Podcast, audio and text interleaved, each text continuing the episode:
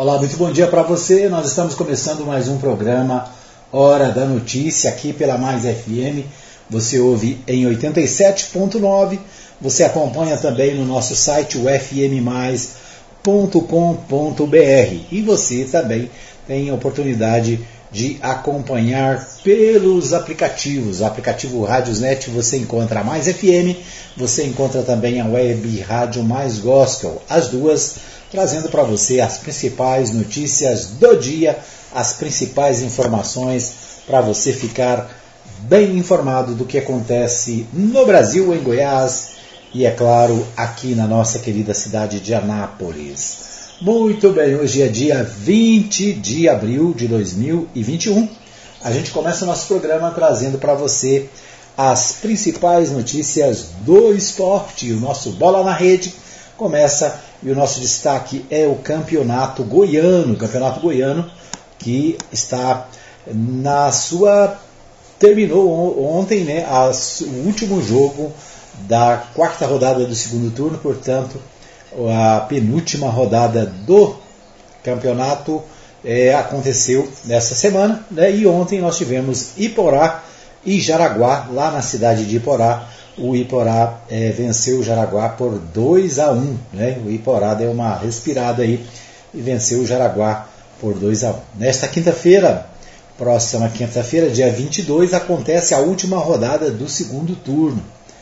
Aqui em Anápolis, o Galo, né, o Anápolis, vai receber a Raposa Napolina, o Grêmio Anápolis, e fazem o jogo que será transmitido pela equipe Página Resumo de Notícias com a parceria da Mais FM e da Rádio Provisão FM. Portanto, nessa quinta nós teremos oito times que passam para a próxima fase. Serão, teremos a definição, saberemos quem é que vai continuar no campeonato e quem vai voltar para a segunda divisão, a chamada divisão de acesso. Então, portanto, nesta quinta-feira, é a última rodada do segundo turno. No momento, o craque, o Itumbiara e o Jaraguá são os lanternas. E dois deles são os prováveis rebaixados, né? Pelo menos dois entre os três estão entre os prováveis rebaixados para a segunda divisão. A liderança é do Atlético, o Atlético tem 25 pontos, o Grêmio Anápolis tem 17 né, no grupo A, e no grupo B, quem é, está na liderança é o Vila Nova, também com 17 pontos. Então, esses, é, é, esses os dados do futebol goiano. Né? Nós temos, portanto, é, na quinta-feira, a última rodada, a quinta rodada do segundo turno do Campeonato Goiano. Né? Os jogos de quinta-feira são Craque e Itumbiara, lá no Clube do Povo, em Catalão. O Anápolis recebe o Grêmio Anápolis no Jonas Duarte, né? Então, um clássico, o novo clássico anapolino, né? Anápolis e, é, e Grêmio. É, no dia 22 também, quinta-feira, tem Jataiense e Atlético lá no Arapucão, em Jataí. O Aparecidense recebe o Goianésia no Aníbal Batista de Toledo, né? O, é, deixa eu ver o que mais. O Goiás recebe o Iporá no Ailê Pinheiro. E o Jaraguá recebe o Vila Nova lá no Amintas de Freitas. Então nós teremos um, dois, três, quatro, cinco, seis jogos na quinta-feira. Todos eles acontecem às 15 horas e 30 minutos. Portanto, da tarde de quinta-feira, os 12 né, clubes do Goianão estarão disputando aí para ver quem é que continua e quem é que sai, né, quem é que vai para casa é, quem é que vai voltar para a segundona, né? E até aqui, né, as, vamos ver aqui quem é que está liderando. Quem está liderando é o Atlético no, na, no grupo A, né? Atlético 25, a, o Grêmio Anápolis vem em segundo com 17, o Anápolis é o terceiro, tem 13, a Javaiense tem 8, é o quarto colocado, o craque de Catalão tem 7, é o quinto, e o Itumbiara tem 5 é o sexto. É, no grupo B, deixa eu achar aqui o grupo B. O grupo B tem o Vila Nova com 17, é o líder. A Aparecidense tem 15, é o segundo colocado. A terceira colocação é do Goiás, tem 12. O quarto colocado é o Goianésia, tem 11, o Iporá tem 10 e o Jaraguá tem 7. Né? Se o campeonato terminasse agora, hoje, estariam fora, né, estariam na segundona o Jaraguá e o Itumbiara, deixa eu ver aqui. Isso, Itumbiara né, e o Jaraguá estariam na segunda divisão. Aliás, o craque o craque está em quinto, né? É, seria o Jaraguá e o Itumbiara, exatamente, os que seriam iriam para a segunda. Vamos ver o que acontece, né? A última rodada então decisiva, definitiva aí para os times, já que, né, o pelo menos esses esses três, né? O Jaraguá, o Itumbiara e o craque, né? São os três que estão aí, vamos dizer, na situação mais calamitosa, né? Muito bem, então é isso. Os dados do futebol goiano você acompanha na quinta-feira a partir das três e meia da tarde aqui na Mais FM com a narração de Matheus Souza, comentários de Antônio Silva, né? O último jogo desta fase do campeonato goiano, certo? É isso aí. Muito bem, o Atlético Goianiense é, vai estrear hoje na Copa na Copa Sul-Americana, né? O Atlético vai encarar o time da Argentina na, é, na, na, no início dessa temporada. Deixa eu ver se eu tenho aqui o número, nome do, do, do clube que o Atlético joga. Portanto, o Atlético estreia hoje na Sul-Americana. Né? Deixa eu ver aqui. Atlético, campeonatos, eliminatórias das Sul-Americanas. Deixa eu ver aqui. Não, aqui eu estou entrando na eliminatória da Copa do Mundo. Rapaz do céu. Supercopa, Libertadores, Copa Sul-Americana. Isso. Atlético Goianiense né, e o Neville's World Boys. Né, o time da Argentina. E o jogo é no Antônio Ascioli em Goiânia. Né, o jogo às 19h15 no Antônio Ascioli em Goiânia. O Old Boys e o Atlético Clube Goianiense né, pela Copa Sul-Americana. É o que acontece, jogo que acontece hoje às 19 horas e 15 minutos. Tá certo? É isso aí. Hoje é, tem Libertadores também, né? A Libertadores da América que também está em andamento e hoje também tem jogos. Deixa eu ver aqui, deixa eu achar aqui o meu amigo pessoal da RBA News que traz para a gente as informações sobre o, a Sul-Americana, deixa eu ver aqui, que é que joga hoje.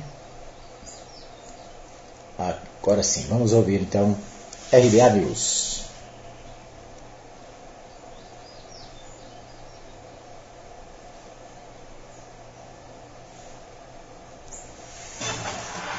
RBA News Esporte. Libertadores 2021 começa nesta terça-feira, com quatro brasileiros em campo. Dois deles estreiam às 7h15 da noite, no horário de Brasília.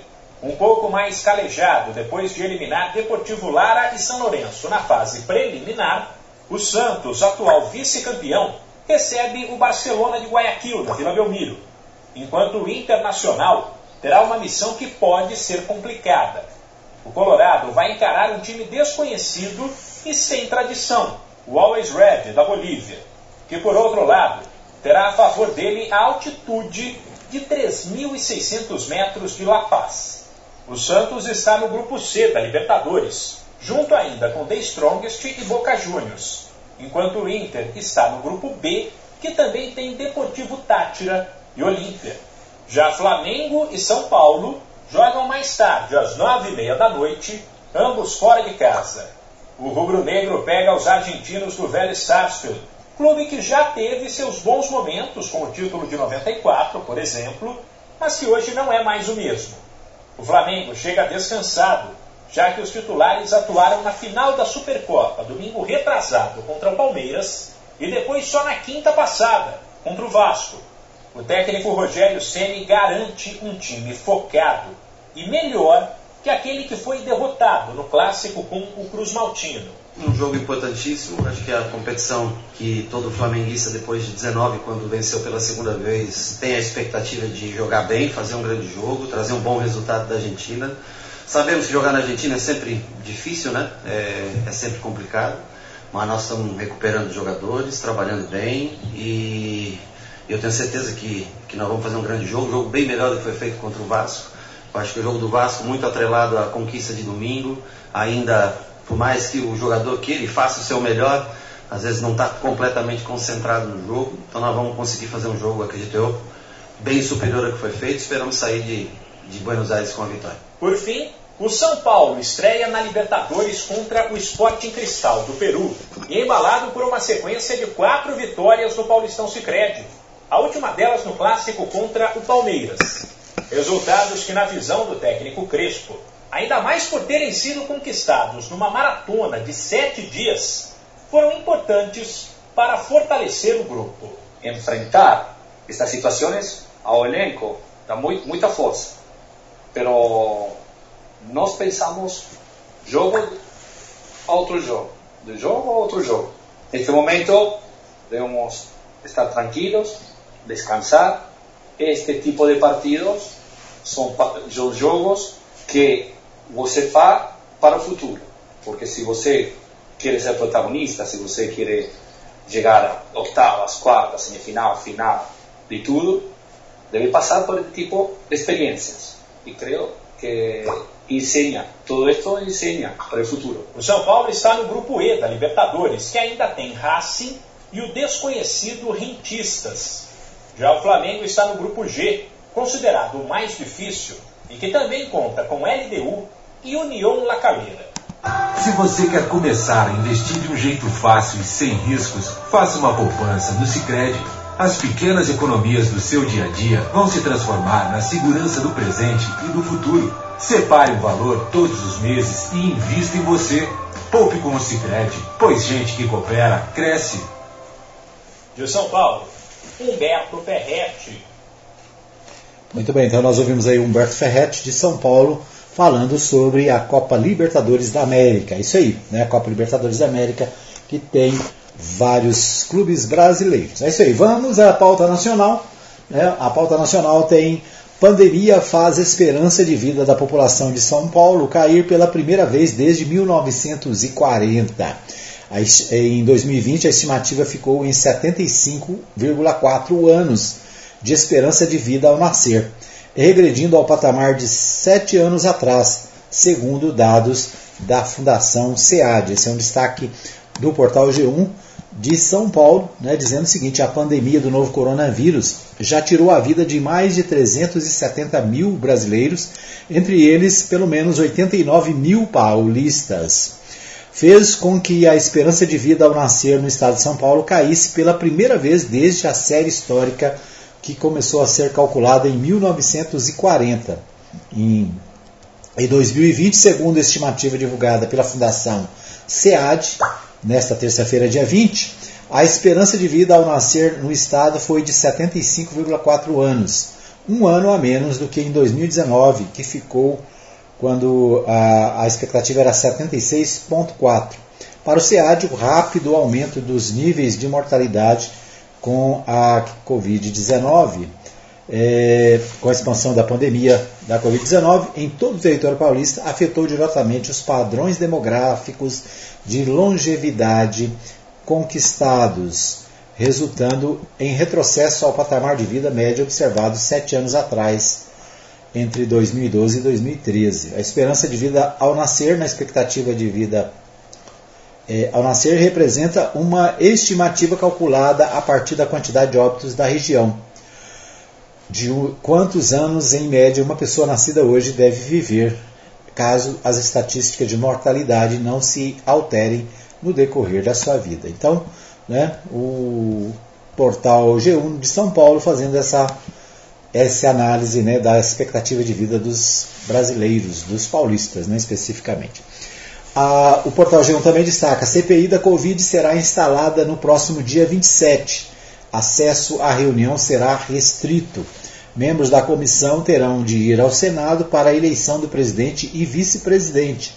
A votação será em drive-thru, é, será permitida né, a votação em drive-thru. Presidência do Senado divulgou regras para a primeira sessão. Então, destaque aí do Portal G1 também sobre a, a CPI da Covid. Né? O senador Otto Alencar, do PSD da Bahia, convocou para o próximo dia 27 a primeira reunião da Comissão Parlamentar de Inquérito da Covid.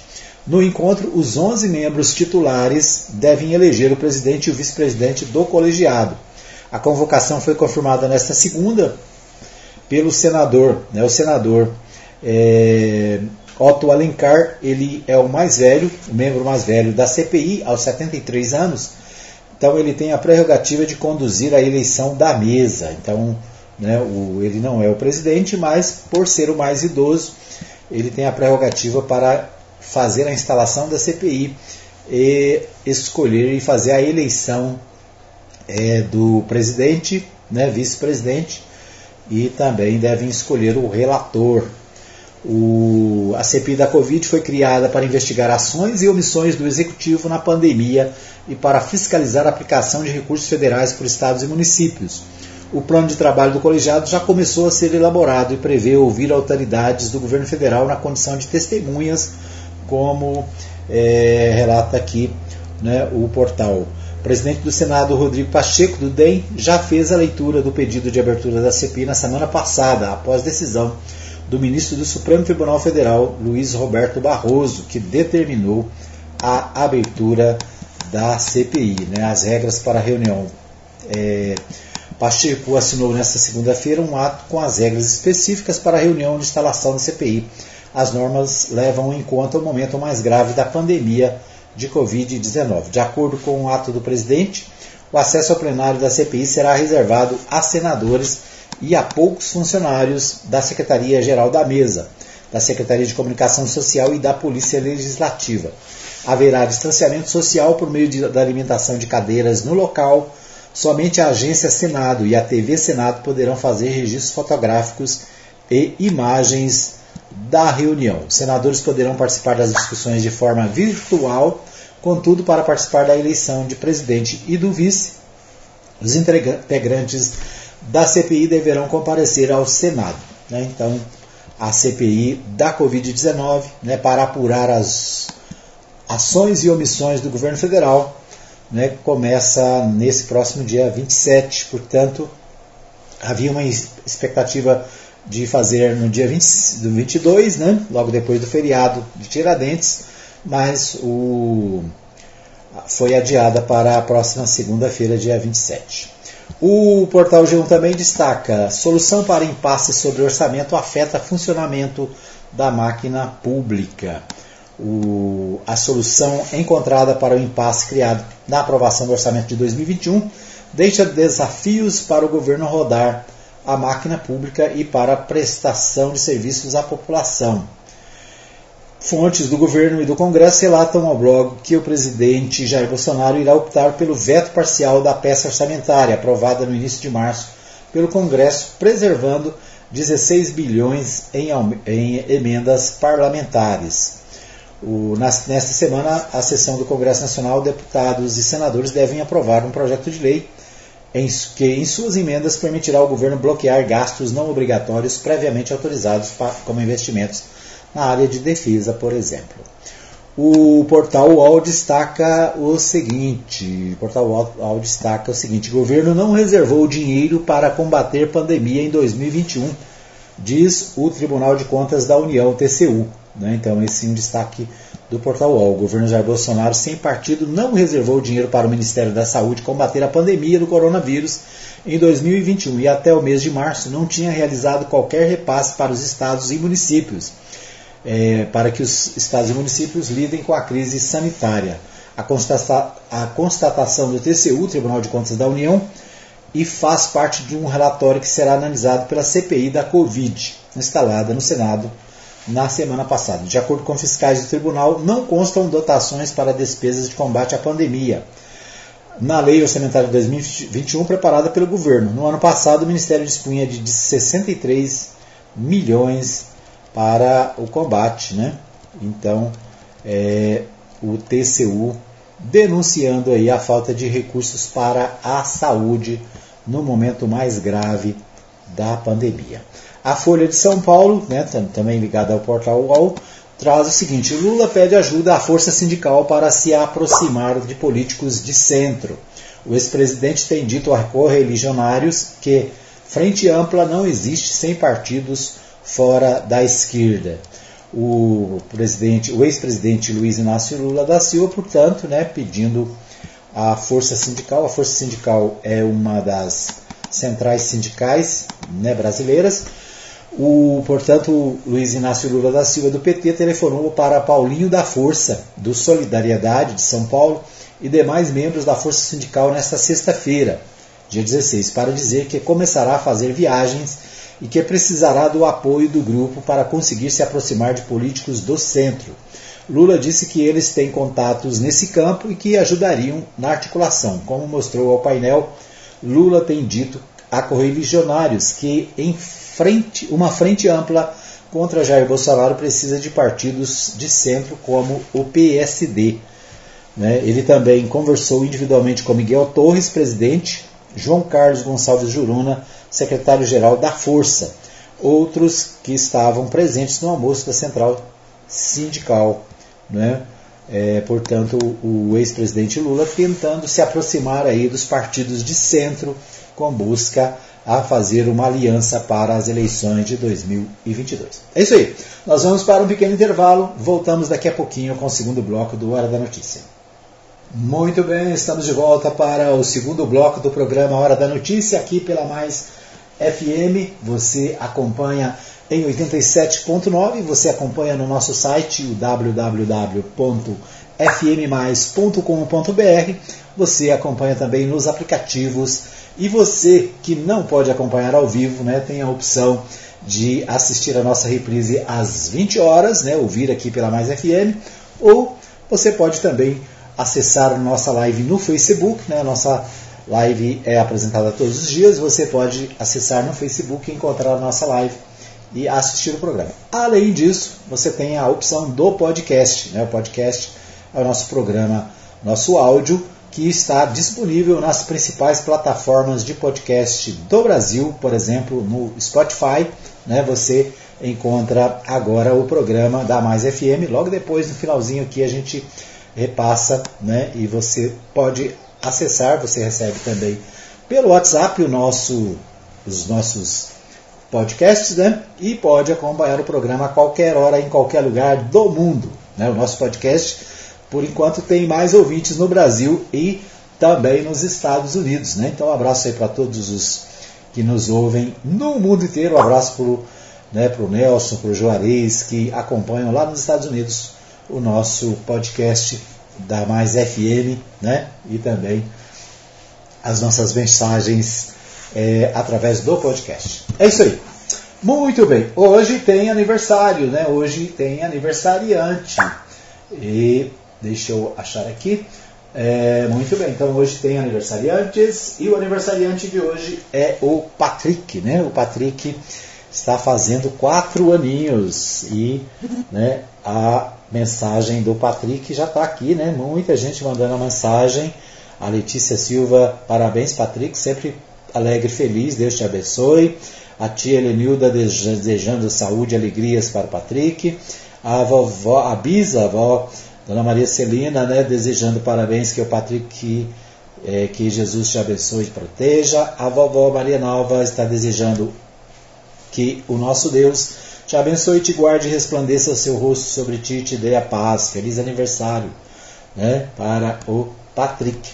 Patrick está fazendo aniversário, vamos tocar o parabéns para, para ele, né? Deixa eu achar aqui, parabéns.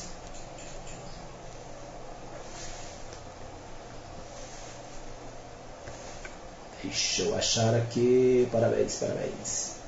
Parabéns, parabéns, parabéns pra você. Muito bem, então aí o parabéns para o Patrick, né? Se você faz aniversário hoje, também parabéns para você, que Deus abençoe.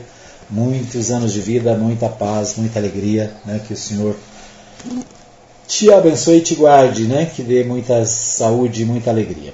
É isso aí. Então, os aniversariantes do dia são homenageados aqui pelo nosso programa. Nós vamos a Goiânia com o meu amigo Libório Santos. O Libório traz os destaques do noticiário da capital goiana, agora aqui na Mais FM. Com você, Libório. OAB Goiás lança o Manual do Direito Animal. Cachorro Pitbull ataca duas crianças de uma de dois anos, morre. English Farm é o novo curso do Senado destinado ao setor do agronegócio. Eu sou Libório Santos, hoje é dia 20 de abril, terça-feira. Esses são os nossos destaques. Previsão de chuvas intensas nesta terça-feira em todas as regiões de Goiás. Em alguns locais há, inclusive, a possibilidade de temporais. Portanto, fiquemos atentos. Um cachorro da raça Pitbull foi abatido a tiros pela Polícia Militar na tarde do último domingo em Luciana, em torno de Brasília, após atacar duas crianças. Uma delas, de apenas dois anos, foi levada às pressas pela família a uma unidade hospitalar com ferimento no pescoço, mas não resistiu e morreu. O outro menino de sete anos tem idade foi ferido no antebraço. A viatura passava por uma das ruas quando visualizou o cachorro com a boca suja de sangue e as pessoas desesperadas gritando por socorro. Nessa terça-feira, em solenidade no Palácio das Esmeraldas, transmitida pela internet, será lançado o Código de Ética que será aplicado aos servidores públicos. O código foi elaborado através de uma pesquisa aplicada junto à população sobre os serviços públicos estaduais. O secretário-chefe da Corregedoria Geral do Estado, Henrique Dias, analisa o Código de Ética. Um Código de Ética que trabalha basicamente com valores, afirma valores, e a partir dessa afirmação de valores, ele espera que haja um comprometimento dos servidores com esses valores, sem dizer para ele exatamente o que ele deve ou não deve fazer no texto do Código de Ética. E é a grande expectativa que nós temos que a gente possa desenvolver né, esses valores ou acentuar esses valores nas nossas atividades do dia a dia. No giro da bola, o atleta goianiense dá importante passo para a sua história ao estrear em competições internacionais. Hoje, às 7h15 da noite, enfrenta o tradicional time argentino New Old Boys pela Copa Sul-Americana. O jogo é aqui em Goiânia. Quatro pessoas foram presas com 620 quilos de maconha em águas lindas no entorno do Distrito Federal. A apreensão, maior realizada este ano pela Polícia Federal em Goiás, também apreendeu cocaína e quatro veículos de luxo. A ação policial ocorreu durante o final de semana. Coceira, tosse, irritação nos olhos e dificuldade de respirar. Esses são alguns dos sintomas da alergia, doença que afeta cerca de 35% da população brasileira, segundo a Organização Mundial de Saúde. E agora, com vida às chuvas e início do tempo seco, o problema se agrava. Segundo os médicos, há inúmeros agentes que ajudam a provocar uma reação alérgica. Desde poeira até proteínas presentes nos alimentos podem desencadear um processo alérgico. As alergias respiratórias são as mais comuns e afetam cerca de 40% da população. Aliás, a mais comum de todas é a renite. Uma mulher, advogada e motorista de aplicativo, foi sequestrada e mantida em cativeiro por um período de 20 horas da cidade de Rio Verde. A polícia identificou o local e durante a ação os policiais foram recebidos a tiros. Três sequestradores foram feridos e levados ao hospital. A UAB Goiás acaba de lançar o Manual de Direito Animal, contendo todas as leis do âmbito federal, estadual e municipal. A Constituição de 1988 incluiu a regra de não crueldade animal, positivando o direito animal no Brasil. A nossa Constituição é a primeira e única no mundo todo a trazer no seu bojo a regra de proibição da crueldade contra os animais. Pena que nem sempre a lei é cumprida, né?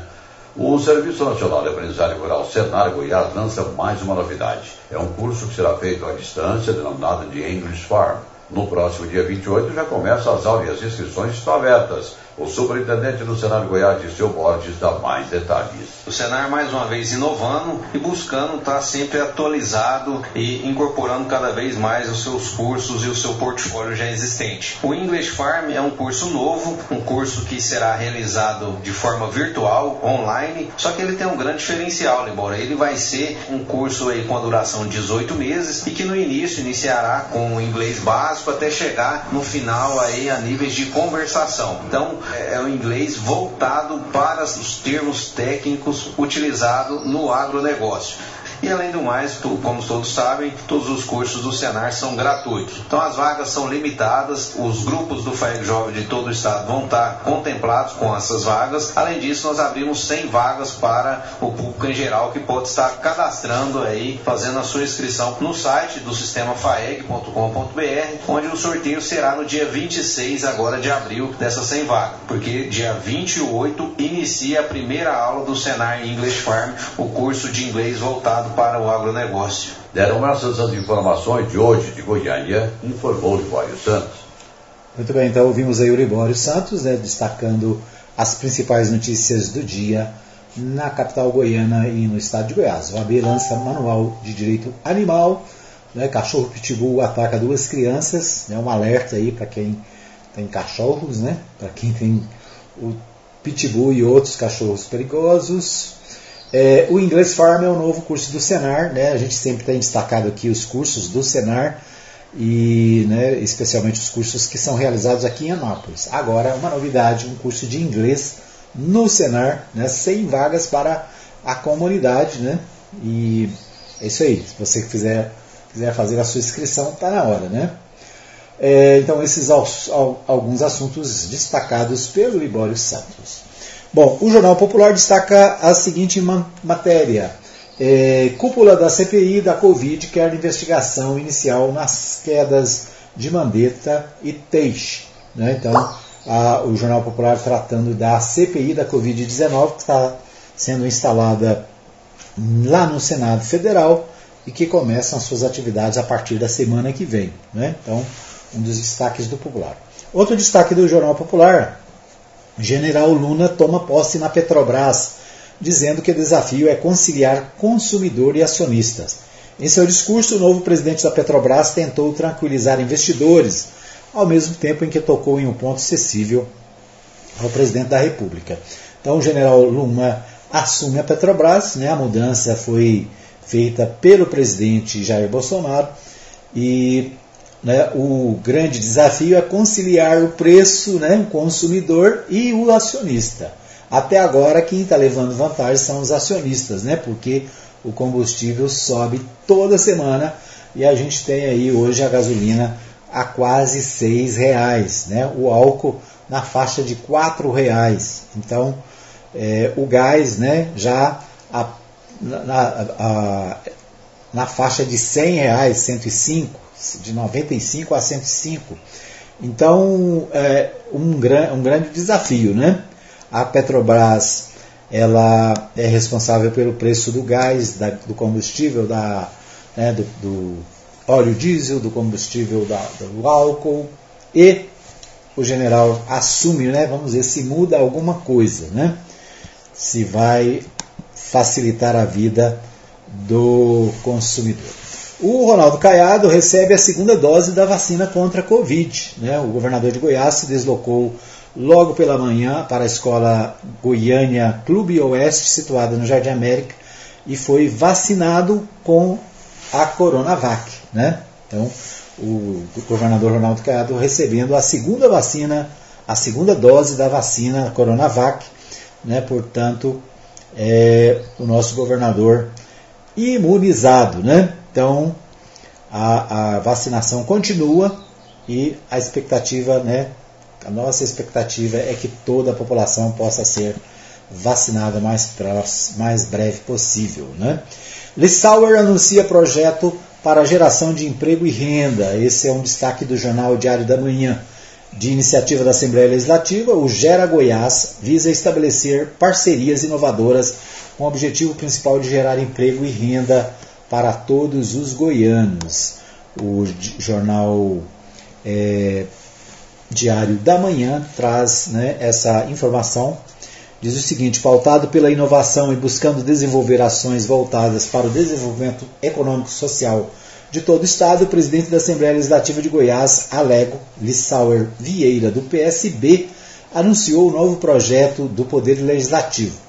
Trata-se do Gera Goiás, iniciativa que visa promover a geração de emprego e renda através de eixos de atuação relacionados ao agronegócio, moda e confecção e ainda turismo. O programa que será desenvolvimento por meio de parcerias, é, de parcerias entre os poderes públicos, governos, instituições e a sociedade, terá como objetivo principal o fortalecimento da economia, o fomento ao empreendedorismo e a democratização do acesso ao mercado de trabalho. Diante dos aspectos negativos provocados pela pandemia do Covid-19 e da alta capacidade de produtiva de Goiás nos diversos setores da economia, o chefe do Legislativo goiano ressaltou que o projeto contribuirá significativamente para alavancar a recuperação econômica do Estado, gerando assim qualidade de vida para a população e novos postos de trabalho. Segundo ele, a Lego, a Assembleia Legislativa de Goiás, terá um papel fundamental nesse sentido, atuando para estreitar as relações entre o empresário e o investimento, seja ele público ou privado. Então, é a preocupação da Assembleia Legislativa com a questão da renda e do emprego. Né? Exatamente nesse momento que nós vivemos a pandemia, milhares de pessoas estão desempregadas, milhares de pessoas é, perderam seus é, postos de trabalho, né? e a Assembleia Legislativa tentando ajudar nessa questão da criação de oportunidades de trabalho.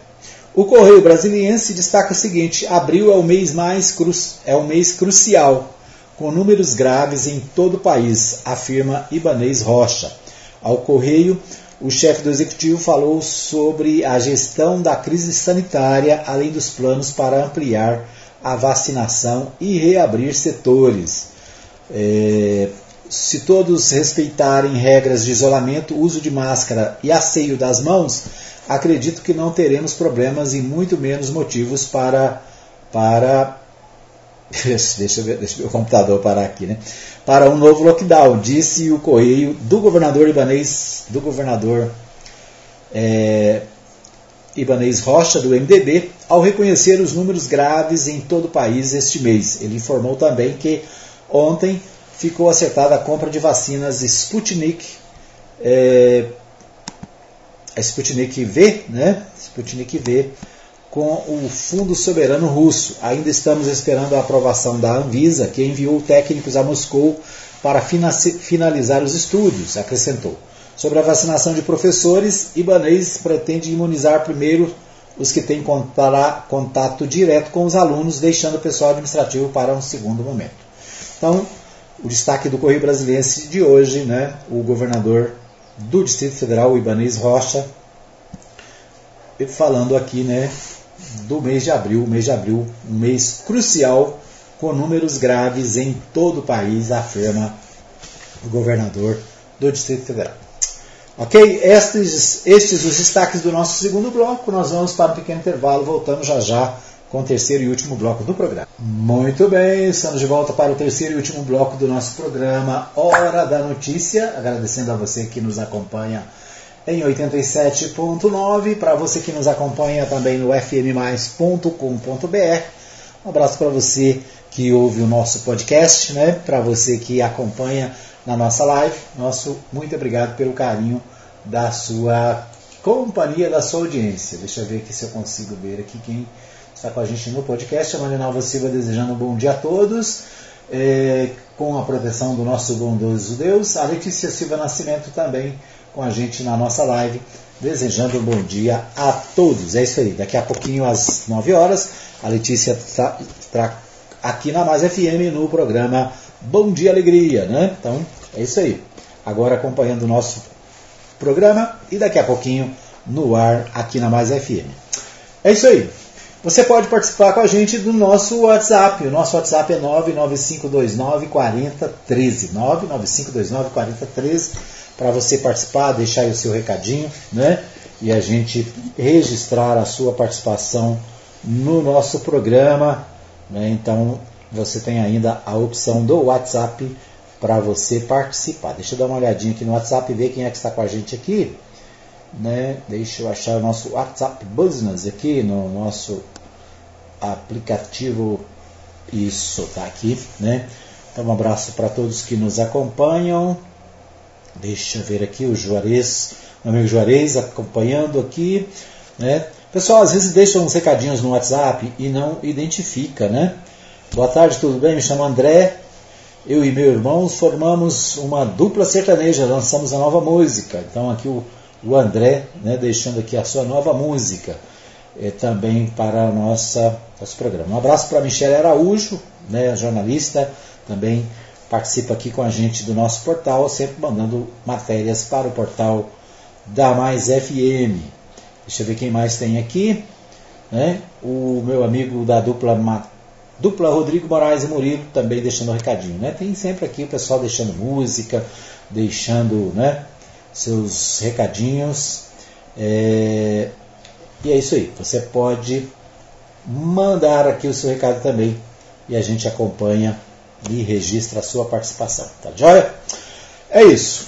Vamos aos principais destaques da cidade. Né? O portal do jornal Contexto traz a seguinte informação: grupo técnico é instituído para levantar problemas em distritos industriais. Matéria do meu amigo jornalista Cláudio Brito, do portal Contexto, diz o seguinte: o governo de Goiás, através da Secretaria de Estado de Indústria e Comércio, instituiu um grupo técnico com o objetivo de realizar estudos e levantamentos sobre os problemas estruturais bem como a regularização de áreas dos polos industriais localizados nos municípios de Anápolis, Aparecida de Goiânia, Catalão e Itumbiara. A medida determinada pelo titular da Secretaria de Indústria e Comércio, José Vitti, foi publicada no Diário Oficial do Estado, inclusive com a designação dos servidores que farão parte do grupo técnico. Foi estabelecido o prazo de 60 dias para apresentação do resultado do trabalho caberá, caberá à coordenação do grupo técnico realizar vistorias em loco para verificação e identificação de problemas existentes, elaborar relatórios detalhados sobre levantamentos realizados, fazer o agendamento e a coordenação das reuniões do grupo técnico e elaborar atas com o conteúdo tratado nas reuniões.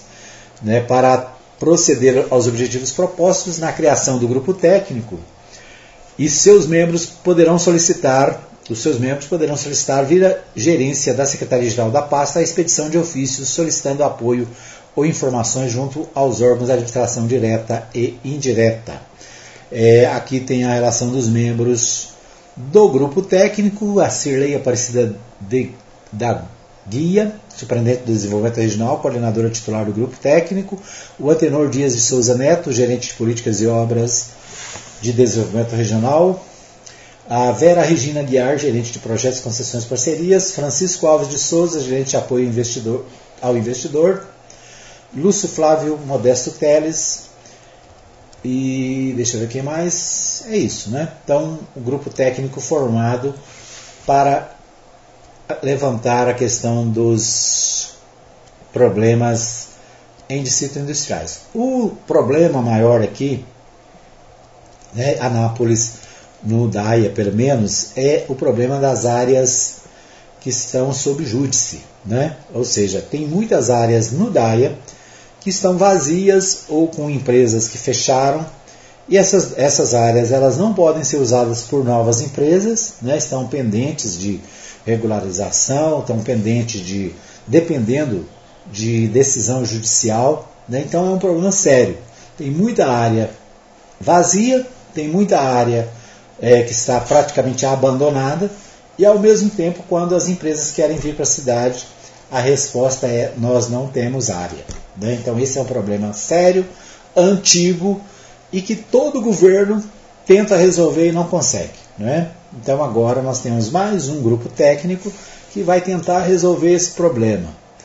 Então, a expectativa né, é que essa solução apareça. Mas eu, sinceramente, fico com o pé atrás. Por quê?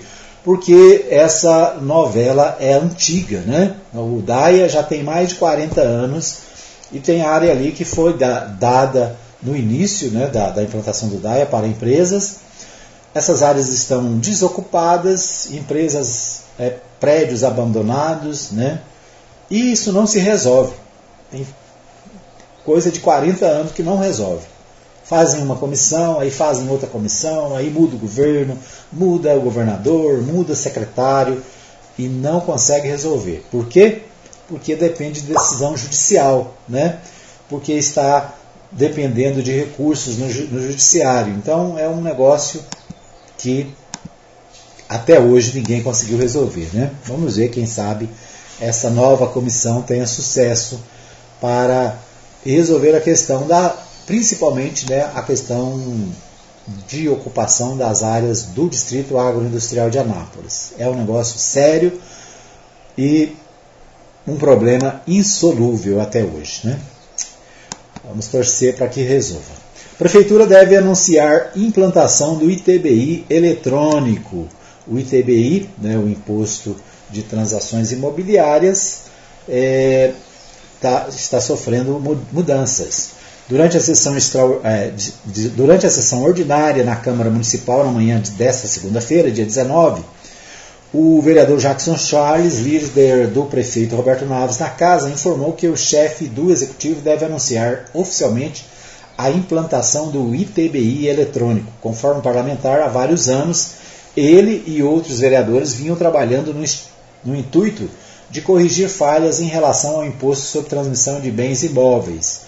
Jackson Charles né, destacou que uma emenda feita à Lei Complementar 327 de 2017 derrubou a exigência de pagamento antecipado do ITBI. Desde então, o recolhimento acontece no ato da transmissão do imóvel. Além disso, o líder citou outra situação que foi corrigida pela Câmara e pelo Executivo, que era a cobrança do tributo quando, contrato, quando do contrato de venda e depois no registro de imóveis. O recolhimento desde então ocorre somente no momento do registro. Claro, né? O imposto tem que ser uma vez só, né? O líder do governo municipal na Câmara afirmou que o prefeito Roberto Naves deve fazer um anúncio oficial da implantação do ITBI eletrônico e disse que outras novidades virão também serão apresentadas com, é, sem também serão apresentadas, contudo sem mencionar quais são. Vou deixar que o próprio prefeito possa falar, disse o vereador Jackson Charles, ele que é, né, é, do ramo imobiliário e está discutindo essa questão do ITBI na Câmara Municipal já faz tempo, né? Então, uma novidade aí, vamos torcer para que seja bom para o contribuinte, né? Bom, além do o, portal 6 destaca o seguinte: é, além, do mais, além de mais mortes, Anápolis tem nova explosão de casos da Covid-19 nas últimas 24 horas. Há na cidade um total de 4.131 em isolamento domiciliar, pessoas com doença é, e 158 pacientes internados na rede municipal. Né? Então, portal 6 é, dizendo o seguinte: enviado à imprensa no final da tarde desta segunda-feira, dia 19, o boletim informativo da Secretaria Municipal de Saúde, SEMUSA, trouxe registro, de sete óbitos por Covid-19 e uma quantidade expressiva de novos pacientes diagnosticados com a doença. Entre as vítimas estão pessoas de média idade e idosos que faleceram nos últimos dias. Né? Então, o relatório aqui traz pessoas que morreram do dia 16 até ontem. É, foram no total 4, 348 pacientes que se testaram, testaram positivo para o novo coronavírus.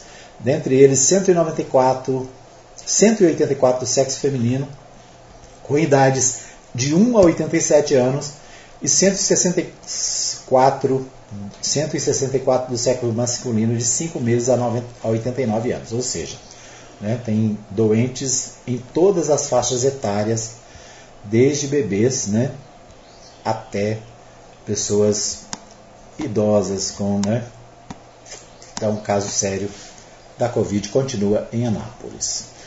O, o portal de Anápolis também destacou é, a questão do boletim, do último boletim do coronavírus na cidade, é, também destacando Anápolis contabiliza 348 casos de Covid-19 e 7 óbitos. Muito bem, nosso tempo está esgotado, quero agradecer a todos que nos acompanharam, obrigado pelo carinho da audiência.